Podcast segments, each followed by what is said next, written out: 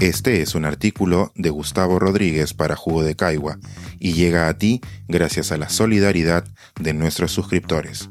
Si aún no estás suscrito, puedes hacerlo en www.jugodecaigua.pe. Confieso que he errado. Porque pensar lo mismo toda la vida quizás sea señal de no estar pensando.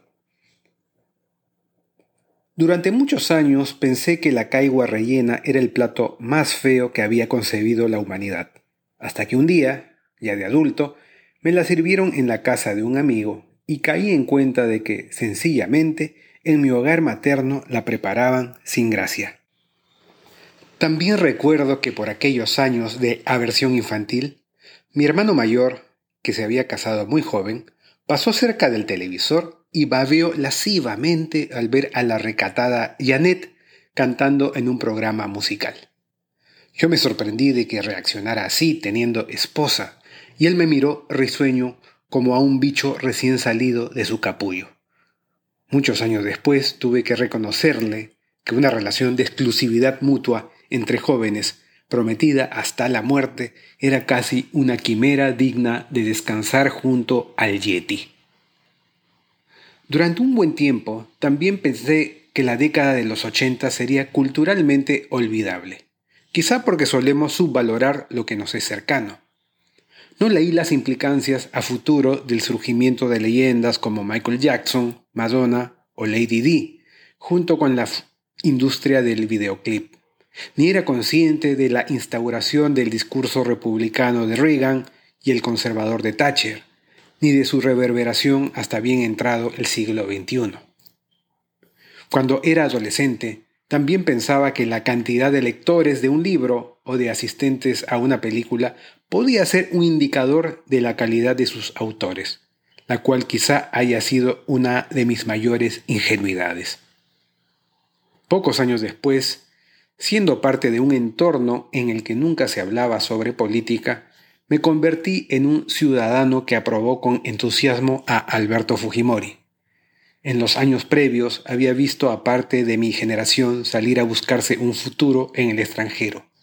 Había sufrido los paquetazos de García, la oscuridad, la violencia y la muerte cercándonos, hasta que la parca me rozó con el despedazamiento del mejor amigo de mi hermano en Tarata.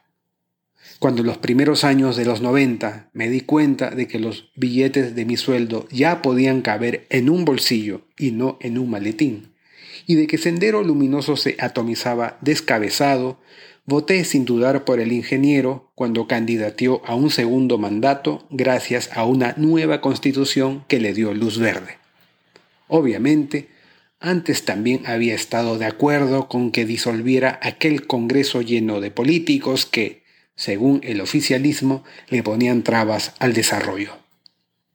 Transcurrieron años para que me diera cuenta de que los avances que nos brindó la inserción en la economía mundial traían una carga monstruosa cuyas consecuencias pagamos hasta hoy. La captura de nuestras instituciones para que funcionaran al antojo de un régimen escandalosamente corrupto. Así como asentí satisfecho cuando Fujimori venció electoralmente a un demócrata como Pérez de Cuellar, 12 años después aprobé que el expresidente fuera extraditado para ser juzgado en nuestro país. Así como consentí la mitad del mandato de Fujimori, también aceptaba de chico que la pizza con piña fuera una variedad perfectamente válida en los menús. Pero cuando las comunicaciones nos globalizaron, me dejé arrastrar por los puristas que empezaron a hacerle ascos Hoy confieso que ante tanto snob sentencioso, mi posición ha cambiado hacia la de esos críticos que no saben si están ante un adefesio o una genialidad. Mientras uno la disfrute con honestidad, que cada quien le ponga a su pizza lo que diablos le salga del forro. Ya que he mencionado a los dogmas imperativos, recuerdo que cuando trabajaba en un entorno ferozmente defensor de la inversión privada, no pude aislarme de la pontificación sobre los mercados que podían regularse solos. ¿Acaso no habíamos visto en los 80 lo que ocurría cuando el Estado metía la garra y se arrogaba hasta la labor empresarial? Años después, empecé a notar lo que ocurría cuando nos pasábamos de la raya y el Estado abdicaba de su labor tutelar. Ahí estaban las calles de nuestras ciudades infestadas de empresas de transporte que convirtieron el asfalto en un campo de batalla, y las universidades privadas que se dedicaron a imprimir títulos y posgrados cual brevetes falsos, sin exigir un mínimo de investigación. La pandemia de COVID-19, por supuesto, fue el martillazo final. Un Estado tan frágil como los pulmones de sus ciudadanos nos convirtió en el país con la mayor tasa de fallecidos del planeta. Ya que entré en ese camino, confieso que por un tiempo conviví sin chistar con el relato de que el futuro del Perú estaba en sus emprendedores. Qué bonitas historias de superación y qué bravos somos los cholos que nos comeremos al mundo. Pero qué astuta fue a la vez esa forma de camuflar millones de trabajos sin calidad de vida, con informalidad flagrante y sin previsión, bajo el fulgor de una minoría de casos emblemáticos. Ya que sigo derramando mis equivocaciones más funestas, una vez escuché la canción de un nicaragüense apellidado Arjona que decía que Jesús es verbo y no sustantivo, y paré la oreja interesado. Y aquello ocurrió no mucho después de que conduciendo mi primer automóvil me descubriera tarareando, rayando el sol de maná. Y lo admito, dejando constancia de que me habría ruborizado menos confesar un asalto a mano armada. También dejo por escrito que en la noche del 11 de abril de 2021, cuando los resultados electorales arrojaron que Keiko Fujimori y Pedro Castillo iban a disputar la segunda vuelta para la presidencia, mi primera reacción fue votar por la hija del dictador que había usado una pantalla democrática. Así anduve unos días, rumiando solitario mi desolación.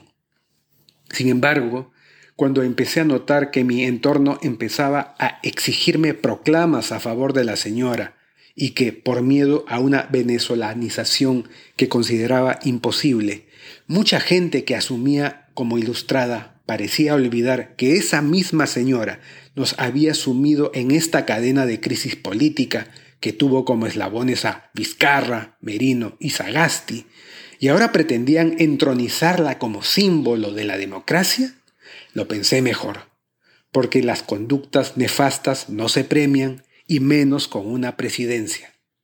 Que gane el que sepa engatusar mejor, me dije, pero ninguno contará con mis porras. Discutir ahora quién de los dos habría sido menos funesto para el país sería un debate apasionante y hasta chirriante, porque dependería de establecer lo que se considera malo para una sociedad en el largo plazo. Aquí ni yo me pongo de acuerdo conmigo mismo.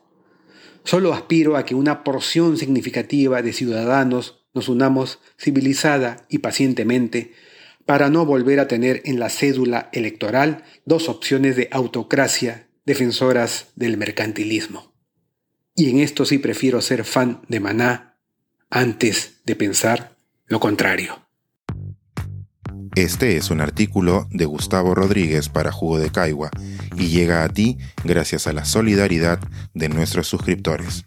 Si aún no estás suscrito, puedes hacerlo en www.jugodecaigua.pe.